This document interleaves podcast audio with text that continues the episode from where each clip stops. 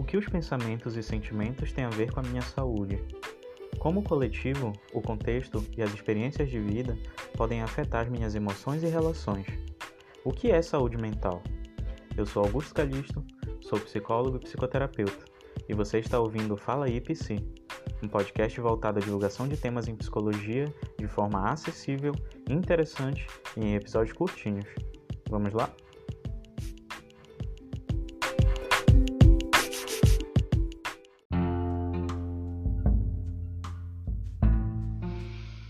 Olá pessoas, sejam bem-vindas e bem-vindos ao Fala Psi. Hoje a gente vai falar sobre um tema que é geral, que está presente nos pequenos detalhes das nossas relações, da nossa vida, dos nossos desafios, mas que poucas pessoas sabem o que é. Muita gente já pesquisou no Google, já ouviu falar, mas ainda fica essa dúvida do que realmente é saúde mental.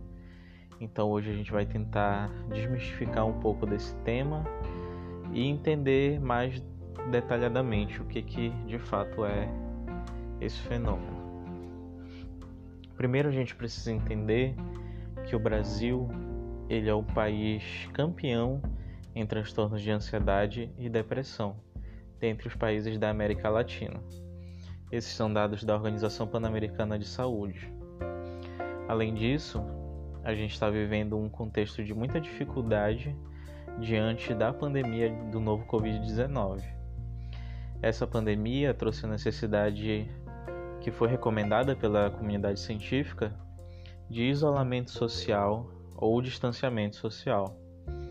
E esse isolamento ou distanciamento traz à tona várias questões relacionadas ao estresse, à, tristeza, à ansiedade, ao medo agudo só para citar alguns problemas ah, que surgiram em consequência.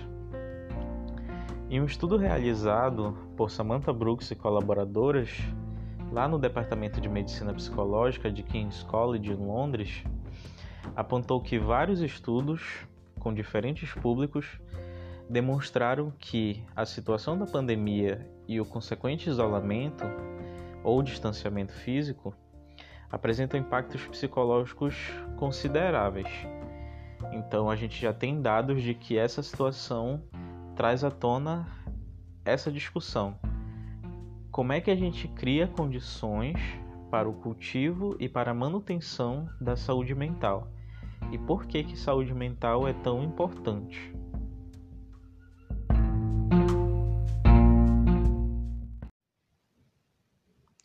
Antes da gente entrar no, na definição de saúde mental, a gente primeiro precisa entender a definição de saúde de um modo geral. A Organização Mundial da Saúde define saúde como um estado de completo bem-estar físico, mental e social, não só a ausência de doenças. Essa definição ela trouxe alguns avanços passou a considerar a saúde como algo além da ausência de doenças e englobar características mentais e sociais nesse raciocínio sobre saúde. No entanto, existem alguns problemas. Por exemplo, dizer que saúde somente existe quando há um completo, prestem atenção nessa palavra, completo bem-estar é excluir muitas possibilidades. Será mesmo que é possível ter um completo bem-estar nas áreas mentais, sociais e de relação? Não parece um conceito meio idealizado, meio utópico? Como é que a gente pode falar sobre saúde de forma a englobar as variações e as dificuldades da vida? Como é que a gente pode falar sobre as mudanças, os erros, as aventuras pelas quais todas e todos nós passamos ao longo da vida e da nossa existência? Será que, se em determinado momento da vida eu passar por alguma dificuldade e sofrimento, será que eu necessariamente não tenho mais a minha saúde? Será que é uma coisa assim, 8 ou 80, preto no branco, certo ou errado? É justamente diante desses questionamentos que a gente pode falar em saúde mental. A saúde mental não é a simples e absoluta ausência de dificuldades ou do adoecimento mental. Entendam bem. É possível que uma pessoa cometida de algum transtorno mental, como transtorno de ansiedade, depressão, ainda consiga agir de forma a ter ou melhorar sua saúde mental. As coisas não são excludentes. Não é uma oposição total, é mais um contínuo, um grau de maior saúde mental ou menor saúde mental. E nesse sentido, a saúde mental é justamente a capacidade de lidar com esses problemas e oscilações da vida. É a disposição presente de emoções, pensamentos e sentimentos na resolução de problemas de forma ativa e equilibrada. Eu vou usar uma metáfora para vocês, para ver se fica melhor para entender. Imagina que você está jogando um videogame. Para eliminar os inimigos lá presentes no seu jogo, o seu personagem precisa de uma barra de energia, aquela barrinha de vida que a gente geralmente tem nos jogos. Se ele não tiver essa energia, é muito mais provável que os inimigos o derrotem. E a saúde mental é isso. É essa energia, essa barrinha de energia disponível que a gente tem para lidar com as diferentes adversidades que surgem ao longo da nossa vida, do nosso dia a dia, das nossas relações, das nossas emoções. Por que, que a gente chama de saúde mental? Por que, que a gente chama essa capacidade de enfrentamento de saúde mental? É justamente porque ela vai além do corpo. Ela envolve questões genéticas, envolve questões de nutrição, questões físicas, mas ela vai além ela envolve mais pensamentos, sentimentos, emoções, planos de vida, propósito, espiritualidade e etc. Coisas que são menos palpáveis, mas ainda assim elas estão totalmente presentes ao longo da nossa vida.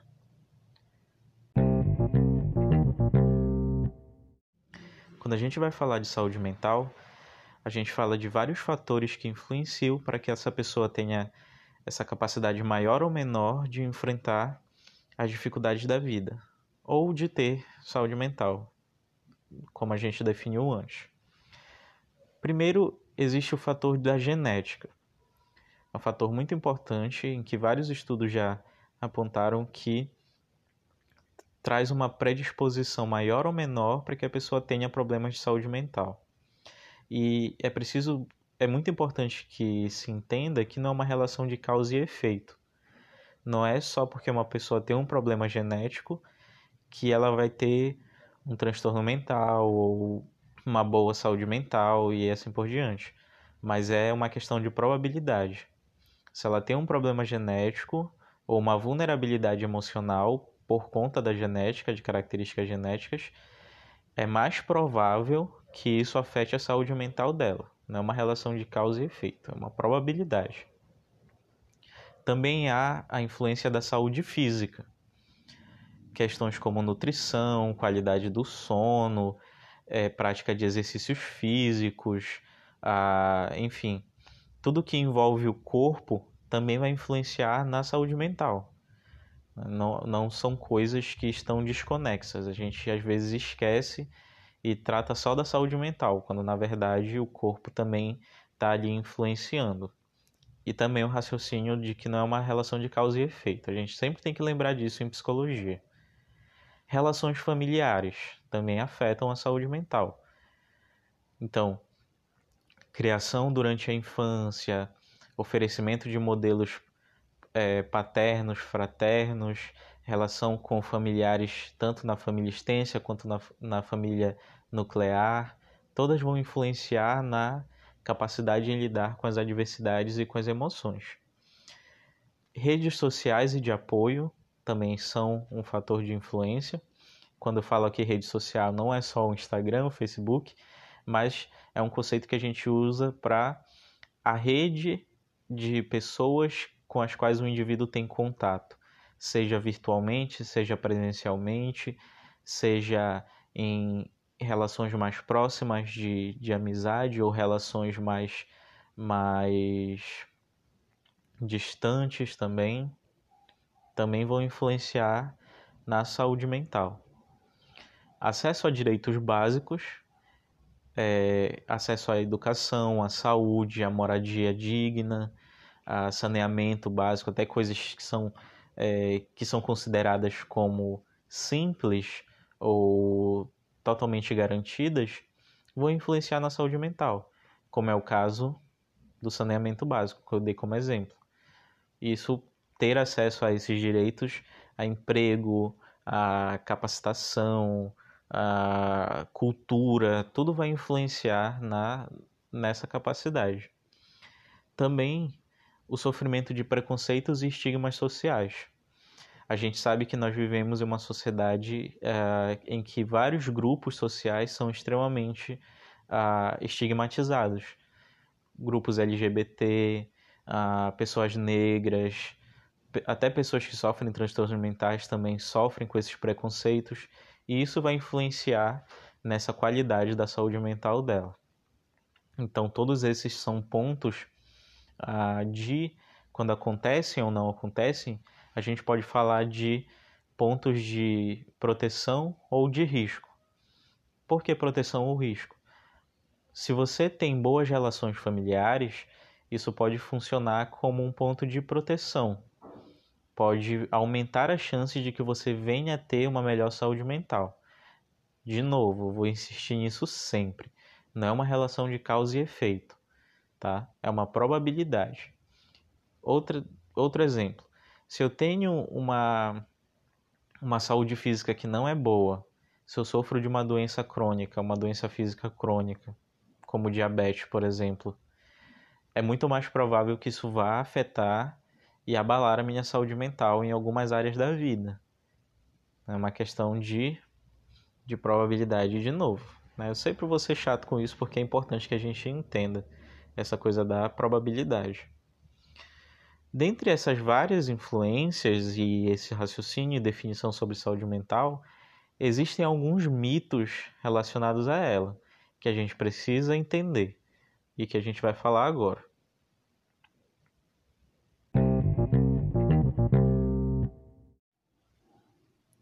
Vou falar sobre alguns dos principais mitos relacionados à saúde mental, que são ideias que geram muita confusão e muita desinformação e não só isso, geram também atitudes errôneas com pessoas que querem investir em sua saúde mental ou com pessoas que sofrem de problemas mentais. Então esses mitos eles contribuem às vezes, ou na grande maioria das vezes, para discriminação e estigmatização. Vamos falar sobre eles agora. Primeiro, o mito do inatismo na saúde mental.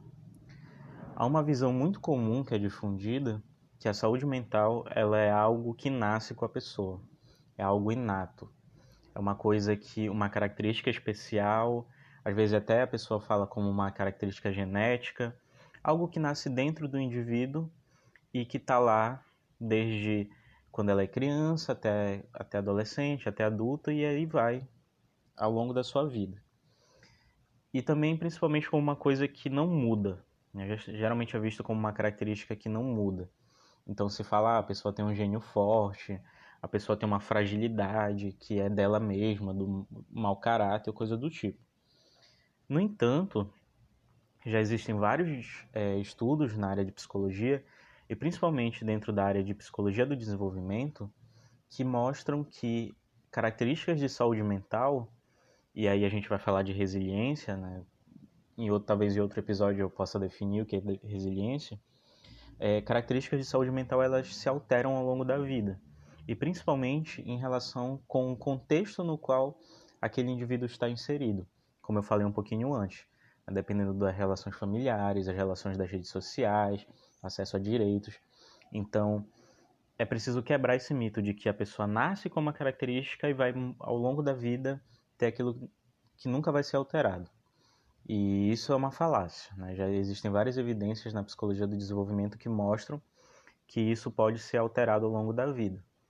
Por exemplo, a característica de lidar com emoções difíceis, como existem algumas emoções ou sentimentos como raiva, tristeza, agressividade, coisas do tipo. E uma pessoa ao longo de sua vida pode aprender a como lidar com esses problemas, se lhe forem dadas as devidas condições. Além disso, muita gente acredita também em um outro mito, que é a de que a saúde mental depende unicamente do indivíduo. Ah, muita gente fala que para ter saúde mental é preciso só pensar positivo, só ter fé, só ter o mindset correto. E a gente sabe que isso é uma falácia. A saúde mental ela depende muito mais de características do contexto do que apenas das características individuais. Eu não vou dizer aqui para vocês que a gente precisa anular a pessoa, anular o indivíduo, esquecer as características individuais dele. Não, não é isso que eu quero dizer. O que eu quero dizer é que não depende só da pessoa. Então eu posso ter fé, eu posso ter pensamento positivo, eu posso mudar meu mindset, mas se eu não tiver acesso a direitos, se eu não tiver acesso a boas relações, se eu não tiver acesso a, a uma escuta empática, é muito mais difícil, é muito menos provável que eu tenha uma saúde mental de qualidade. Lembrando da questão da probabilidade. Além disso, existe um outro mito que fala que ter saúde mental é ser totalmente livre de qualquer problema. Muitas pessoas pensam que, ah, eu vou investir minha saúde mental porque aí a minha vida vai estar livre de qualquer adversidade, qualquer variação. E isso é uma falácia, como a gente já definiu antes. A saúde mental é justamente essa capacidade de lidar com esses problemas não é anular os problemas. Eles vão existir. As adversidades, tanto nas relações, quanto questões materiais, quanto questões intrapessoais, né, da própria pessoa. E a saúde mental vai ser a capacidade de lidar com isso. Não vai ser anular os problemas. Um outro mito que circula, e esse mito ele gera muita, muita estigmatização, muitos preconceitos, é de que ter problemas de saúde mental ou emocional significa estar louco é, esse mito parte de uma noção de normalidade, um, uma noção que se criou na sociedade de que existe algo que é normal e esse normal é o correto. Então existe um jeito correto de falar, existe um jeito correto de se vestir, um jeito correto de se comportar e até um jeito correto de pensar ou sentir. E quando a pessoa foge a esse jeito correto, entre aspas, né, que eu estou usando o correto entre aspas aqui, quando ela foge esse jeito correto, ela é excluída, ela é considerada como louca, que precisa ser readequada. E isso não é saúde mental, né? não é o que a gente está falando. Quando a gente fala em saúde mental, existe sim uma característica muito particular de cada pessoa. Então, a gente não vai simplesmente falar que, ah, o que é aceito em saúde mental? E, aquele, e, adequar aquele indivíduo dentro desse molde. Não a gente vai perguntar para a pessoa o que para ela também é saúde mental, porque os significados pessoais vão entrar dentro dessa equação, não vão ficar de fora.